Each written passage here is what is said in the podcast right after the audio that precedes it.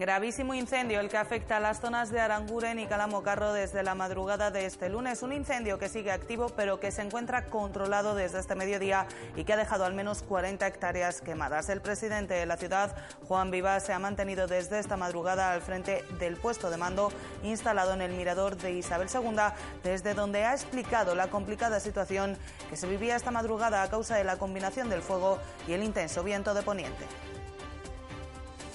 Luego los bomberos pues han hecho eh, un trabajo fenomenal como siempre atendiendo varios puntos porque además era un fuego muy disperso una extensión enorme la, vista que teníamos desde aquí a las 3 de la mañana era verdaderamente patética porque iba desde, desde Aranguren hasta Colamocarro y muy doloroso. Y, bueno, eh, gracias a ese esfuerzo pues se ha controlado y también el viento está esta madrugada, a la hora que estoy diciendo, era muy virulento, un viento fuerte de poniente, ahora, ahora se ha calmado y eso también ha ayudado.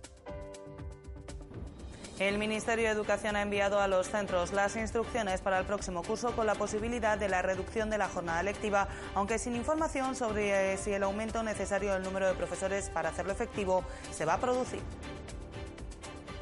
Han llegado ya las instrucciones de principio de curso. En estas instrucciones la parte fundamental lo que hace es que anula los recortes que había en, a partir del 2012 y nos retrotraen al año 96 donde había otras instrucciones que marcaban como máximo número como mínimo número de horas para secundaria las 18 horas. Esto nos abre la puerta a que a partir del próximo curso en los institutos los profesores de secundaria puedan dar las 18 horas que llevamos demandando varios años y sobre todo fundamentalmente este año. ¿Cuál es el único problema que nos queda, el escollo que nos queda? Que ahora mismo el Ministerio tiene que darnos el cupo suficiente para que esto se pueda llevar a cabo. Ya tenemos hecho el estudio, lo hemos dicho ya en varias ocasiones, que está en torno a los 50, 50 y algo profesores de secundaria y de FP para poder reducir la jornada lectiva a las 18 horas. Y las candidatas a reinas de las fiestas tendrán hasta el próximo miércoles para inscribirse y poder participar en la gala de elección que tendrá lugar el viernes desde las nueve y media de la noche en el auditorio de la Marina. Las interesadas deberán acudir a las instalaciones del área de fiestas en la calle Teniente Olmo número 2. En esta ocasión, toda la organización de este evento correrá a cargo de la ciudad tras la negativa de la Federación de Vecinos a presentar candidatas si no recibía subvención. Muy buenas noches, bienvenidos a los servicios informativos de Ceuta Televisión. Estos que les hemos relatado son tan solo algunos de los asuntos que nos deja esta jornada de lunes. El resto, como siempre, se los contamos a continuación. Comenzamos.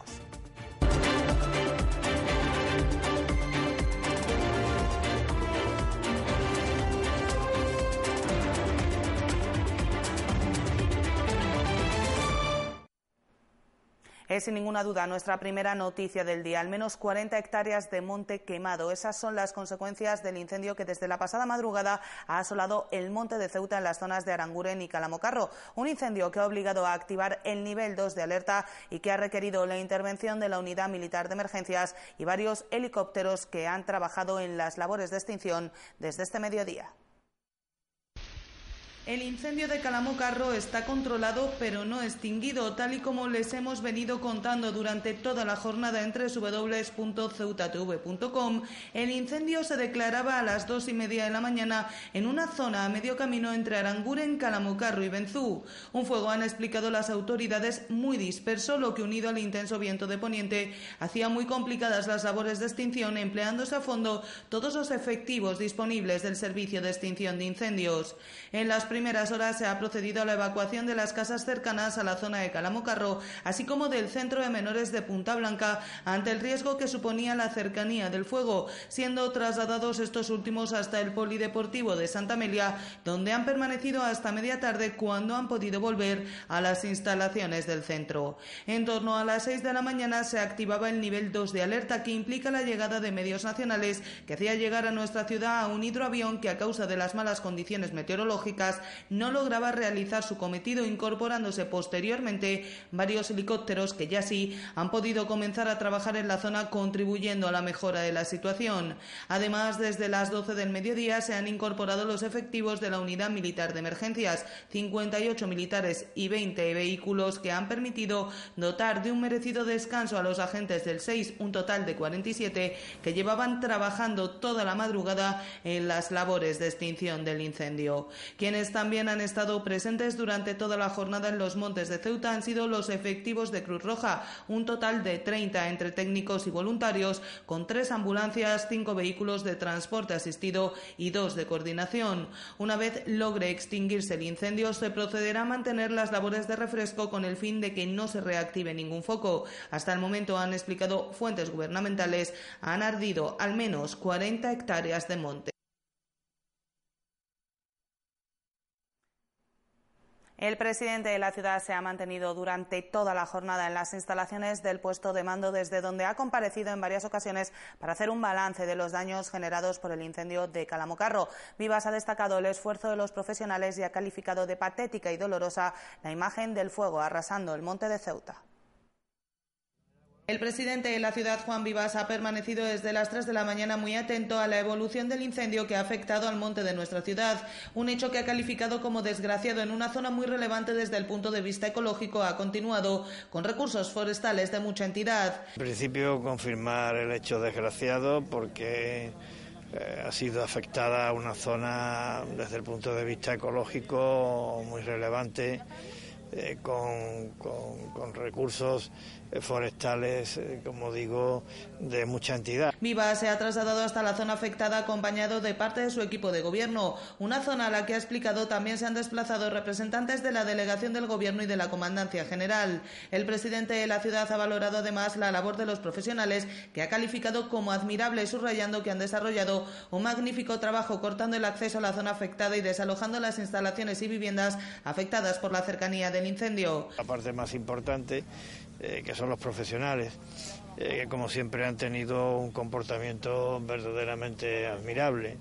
Eh, nosotros apoyamos, tomamos decisiones en función del asesoramiento recibido, pero los profesionales del Servicio de Bomberos de la ciudad, del Servicio de Protección Civil de la ciudad, de la Policía Local, de la Guardia Civil, de la Policía Nacional, de Cruz Roja, han hecho un magnífico trabajo desde la primera, desde la primera, desde el primer momento en que, que se surge el incendio, estoy hablando, como he dicho antes, de las dos y media a las tres de la mañana, primero mm, cortando el acceso para, para evitar situaciones de riesgo y después desalojando eh, las instalaciones y las viviendas que, estaban más directamente afectadas eh, por este riesgo. Los bomberos, ha explicado Vivas, han desarrollado un trabajo fundamental atendiendo varios puntos porque se trataba de un fuego muy disperso. Para el presidente la visión del monte ardiendo ha sido patética y muy dolorosa y solo gracias al esfuerzo de los profesionales se han evitado males mayores, especialmente porque el intenso viento de poniente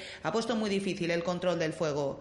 Luego los bomberos pues han hecho eh, un trabajo fenomenal como siempre, atendiendo varios puntos porque además era un fuego muy disperso, una extensión enorme, la, vista que teníamos desde aquí a las 3 de la mañana era verdaderamente patética porque iba desde, desde Aranguren hasta Colamocarro y muy doloroso. Y, bueno, eh, gracias a ese esfuerzo pues se ha controlado y también el viento está esta madrugada, a la hora que estoy diciendo, era muy virulento, un viento fuerte de poniente, ahora, ahora se ha calmado y eso también ha ayudado. Vivas ha explicado que por el momento se desconocen las causas de este incendio y que habrá que esperar al menos 24 horas para la evaluación de los daños ambientales. Vecinos de la zona de Calamocarro que han tenido que ser evacuados a causa del grave incendio forestal que, como les estamos contando, se ha declarado en la zona durante la pasada madrugada, han manifestado sus quejas a Ceuta Televisión señalando que han permanecido gran parte de la noche desatendidos. Vecinos de Calamocarro han mostrado su malestar a primera hora de la mañana de este lunes por la desatención de la que han sido víctimas, dicen, durante esta complicada noche. Los mismos han relatado a Ceuta Televisión cómo a las dos de la mañana se veían obligados a abandonar sus casas por la cercanía del fuego, momento desde el que se han mantenido en la intemperie sin recibir ningún tipo de atención por parte de los servicios de emergencia. Así lo expresaba una vecina que ha asegurado que nadie se ha dignado a llegar hasta las ocho menos cuarto de la mañana, casi seis horas después del momento en que estos vecinos se veían obligados a salir de sus casas ante la cercanía de las llamas. Entre las personas que han pasado la noche a la intemperie, han explicado, se encontraban también personas mayores y niños que tampoco han sido atendidas. Las llamadas al 112, ha explicado esta vecina, han sido continuas, no siendo hasta las ocho menos cuarto de la mañana que se les han facilitado elementos como mantas después de haber pasado toda la noche fuera de sus casas. Pues el presidente de la ciudad se ha referido a esta cuestión a preguntas de los periodistas, asegurando no haber tenido noticia de la misma. Pese a ello, Vivas ha pedido disculpas a las personas afectadas y ha explicado que ha debido de tratarse de un problema de logística, disculpando de este modo a servicios que, como Cruz Roja, que ha explicado, ha tenido un comportamiento excepcional desde el minuto uno. Vivas ha explicado que se analizará lo sucedido para corregir errores desde el protocolo y evitar que situaciones como esta se repitan.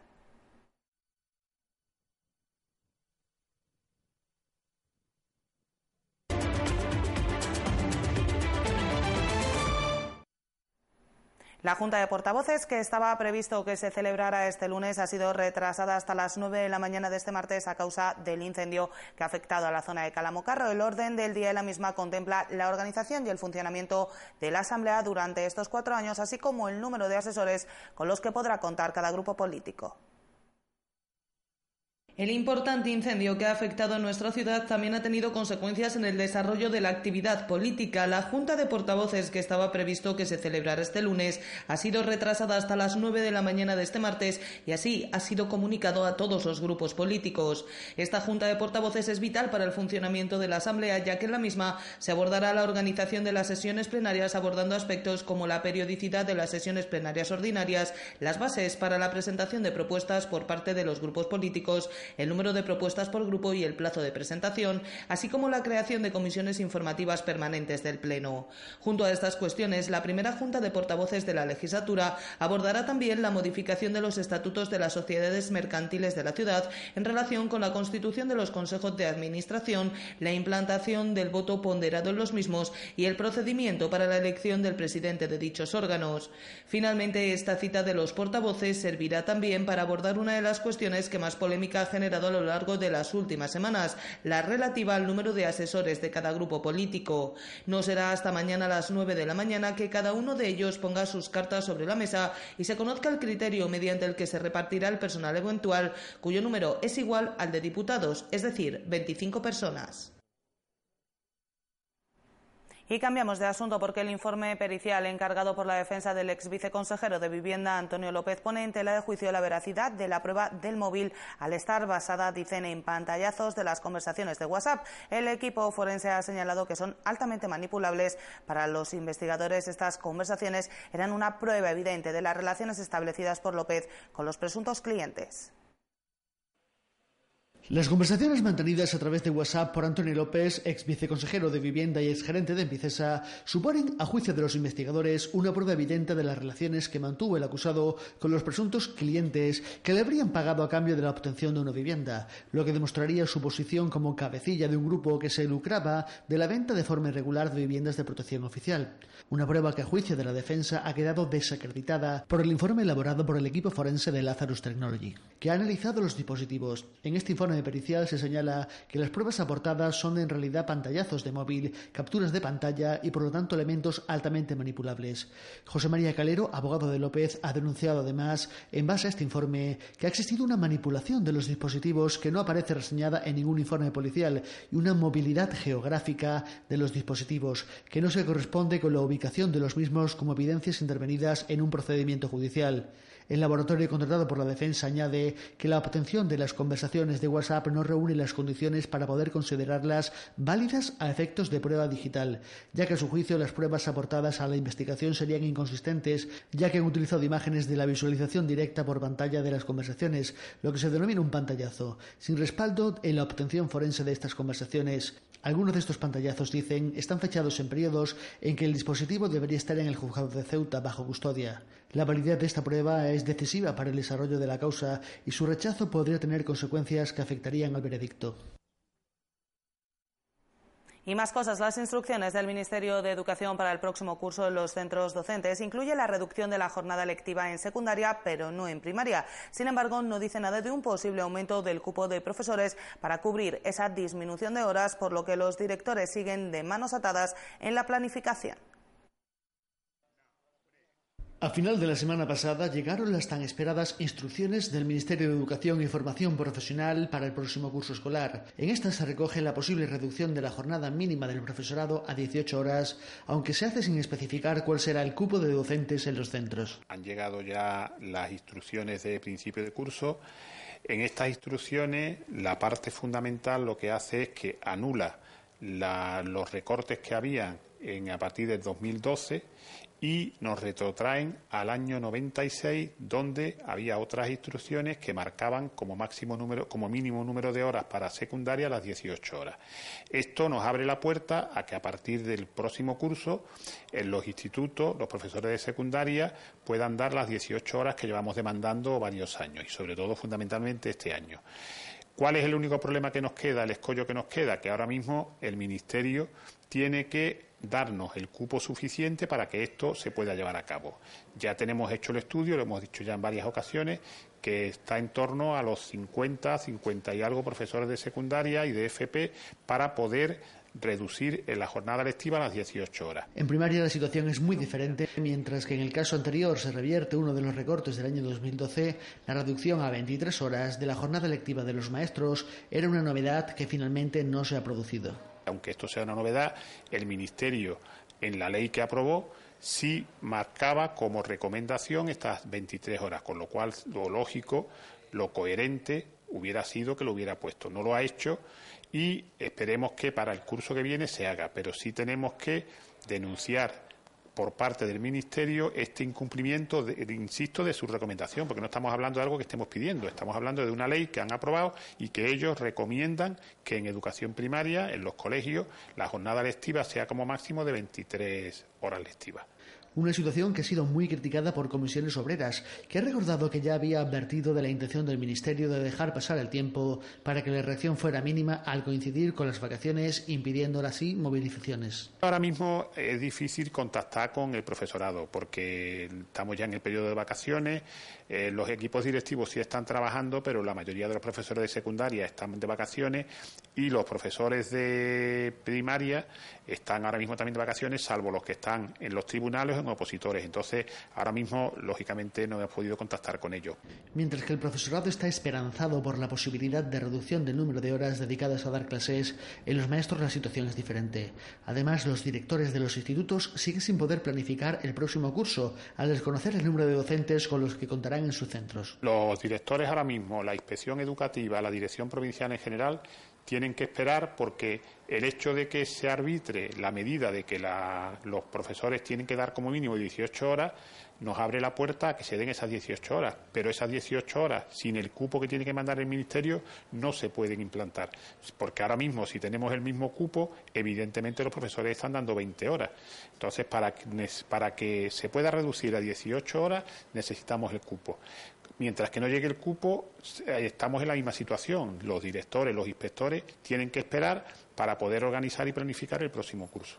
Una situación que mantiene exasperada a la comunidad docente de la ciudad y que se refleja en las declaraciones de comisiones obreras que ha afirmado que una vez el PP y otra vez el PSOE se burlan, humillan y desprecian al profesorado de su ámbito de gestión. Y la plataforma feminista ha celebrado una concentración de protesta por la sentencia de la llamada Manada de Manresa a las seis de la tarde de este lunes frente al Palacio Autonómico. Denunciaban que es una vergüenza que se ha considerado abuso por interpretar que al no existir violencia no hay violación. Una situación donde siete hombres han violado, dicen, a una niña de 14 años por turno, mientras uno de ellos se masturbaba.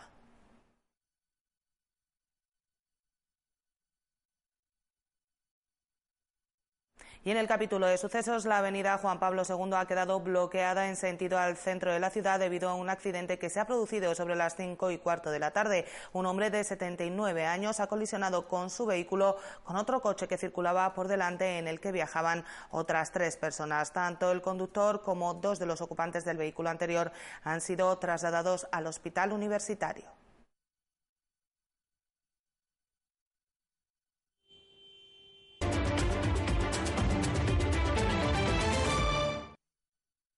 El consejero de Educación y Cultura, Carlos Rontomé, ha visitado en la mañana de este lunes las instalaciones de la catedral acompañado del arquitecto municipal y del vicario para analizar el estado en que ha quedado la bóveda de la misma tras los desprendimientos que se producían este domingo. Impresionante susto el que se llevaban este domingo los fieles que asistían a misa de once en la Santa Iglesia Catedral. El motivo no era otro que el desprendimiento de cascotes en la bóveda que si bien no ocasionaban daños personales, sí que generaban una gran alarma ante el estruendo generado por los desprendimientos. Esta misma mañana se han acercado hasta la zona el consejero de Educación y Cultura, Carlos Rontomé, el arquitecto municipal Javier Arnaiz y el vicario general de Ceuta, Francisco Jesús Fernández, que han podido comprobar in situ el estado de la catedral y de la bóveda de la que ayer se desprendían los cascotes. De la inspección inicial se ha determinado como medida cautelar y de urgencia la colocación de una red de contención que evite nuevos desprendimientos, medida que se complementará posteriormente con otras que se elaborarán de acuerdo con las directrices del Plan Nacional de Catedrales. En cualquier caso, se ha descartado que estos desprendimientos estén afectados por problemas de estructura, sino que están relacionados con humedades y condensación sin que haya un riesgo más grave para el edificio. La página web de la ciudad recoge desde este lunes las fechas de los conciertos previstos para la feria este año y el precio de las entradas. Si bien por el momento las mismas no se pueden adquirir. Tal y como recoge la página de venta de entradas, el concierto de Blas Cantó tendrá lugar el día 30 de julio a las 12 de la noche, el de Juan Magán será el día 31 a la misma hora y el de Bebé tendrá lugar el 1 de agosto también desde las 12. Todas las entradas para los conciertos de feria tendrán un precio de 10 euros y los mismos se celebrarán en el auditorio de la Marina.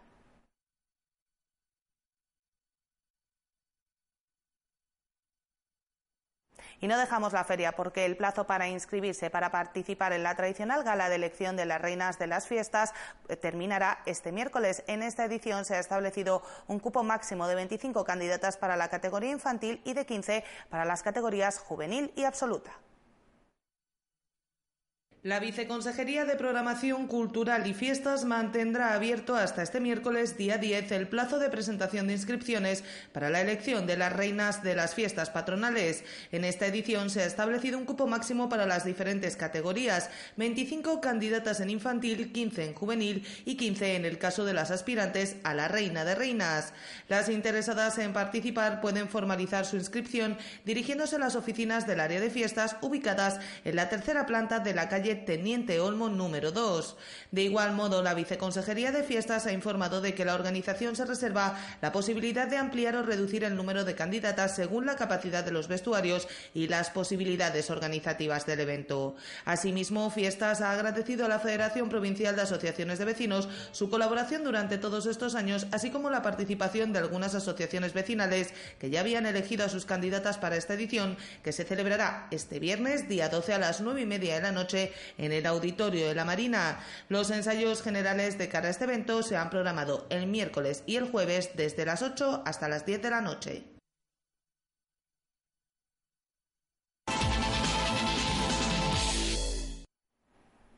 La Sociedad Deportiva Unión África Ceutí ha anunciado el fichaje de Santiago Valladares como nuevo entrenador del conjunto Caballa. El experimentado técnico llega a Ceuta para sustituir a Rachid Ahmed después de 15 años trabajando en el Santiago Futsal. La presentación oficial tendrá lugar el próximo miércoles en la sala de juntas de la Federación de Fútbol de Ceuta. Y cambiamos de asunto porque la gimnástica de Ceuta y el Club Deportivo Polillas han presentado de manera oficial su acuerdo de colaboración. Ambos clubes prometen trabajo y dedicación para competir en la complicada división de honor de juveniles. El responsable técnico del equipo será el experimentado técnico Rafa Salcedo. La gimnástica de Ceuta y el Polillas han presentado de manera oficial la unión entre ambos clubes de cara a una nueva ilusionante temporada en la División de Honor de Juveniles de Fútbol. La encargada de presentar el acuerdo ha sido la secretaria general de la gimnástica de Ceuta, Dinamar, que se ha mostrado muy satisfecha por conseguir esta unión con uno de los equipos que mejor trabaja la base en Ceuta. También eh, informar que aparte de ser el entrenador Rafa Salcedo, va a ser nuestro director deportivo nuevo del club en esta temporada. Y la innovación de este, de este año, de esta temporada de este club, es un nuevo convenio de filialidad que hemos llevado con nuestro con Jesús Quintero, con el Polilla. Por su parte, Jesús Quintero, presidente del Polillas Ceuta, ha explicado los motivos por los que su club ha llegado a un acuerdo con la gimnástica. Y la verdad que lo que nosotros queríamos era eso, que hubiera gente ya no solo del Polilla, gente del Polilla integrando el equipo de División de Honor, sino gente de toda Ceuta que pudiera formar parte de este proyecto.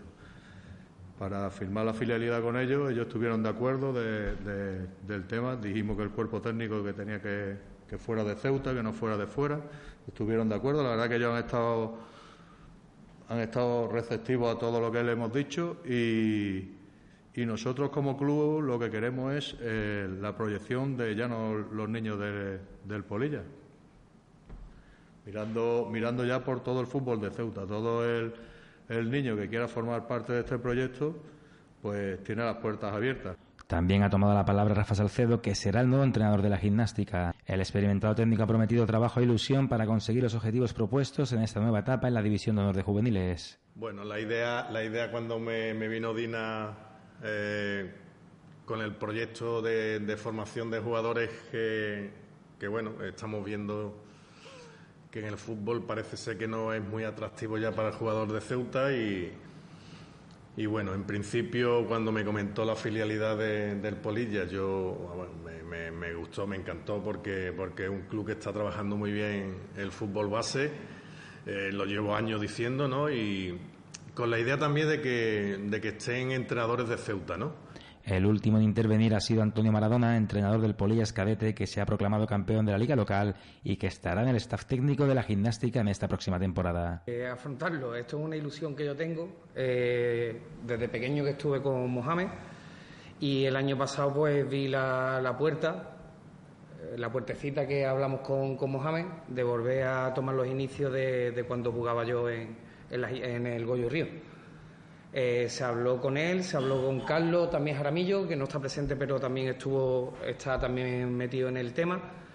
Eh, hemos sido jugadores de él y, oye, ¿por qué no asumir este reto de volver otra vez a lo que era, eh, lo que era el Goyo Río? El, intentar tener más gente de, Ceuta que de, que de, la península. La gimnástica y el Polillas ya han comenzado a trabajar con el objetivo de preparar un proyecto sólido en la máxima categoría del fútbol juvenil nacional.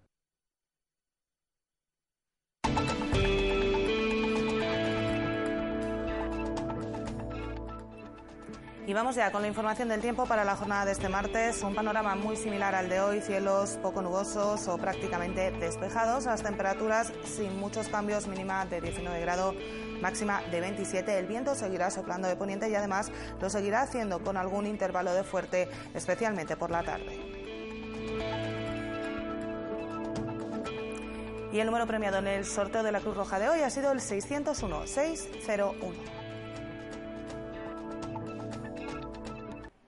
Nosotros nos vamos ya, no sin antes recordarles que pueden seguir toda la actualidad de la ciudad y, por supuesto, todas las novedades sobre ese incendio que permanece activo, pero ya está controlado en nuestros perfiles en las redes sociales, Facebook y Twitter, en nuestros podcasts y, por supuesto, aquí en www.ceutatv.com. Hasta mañana. Adiós.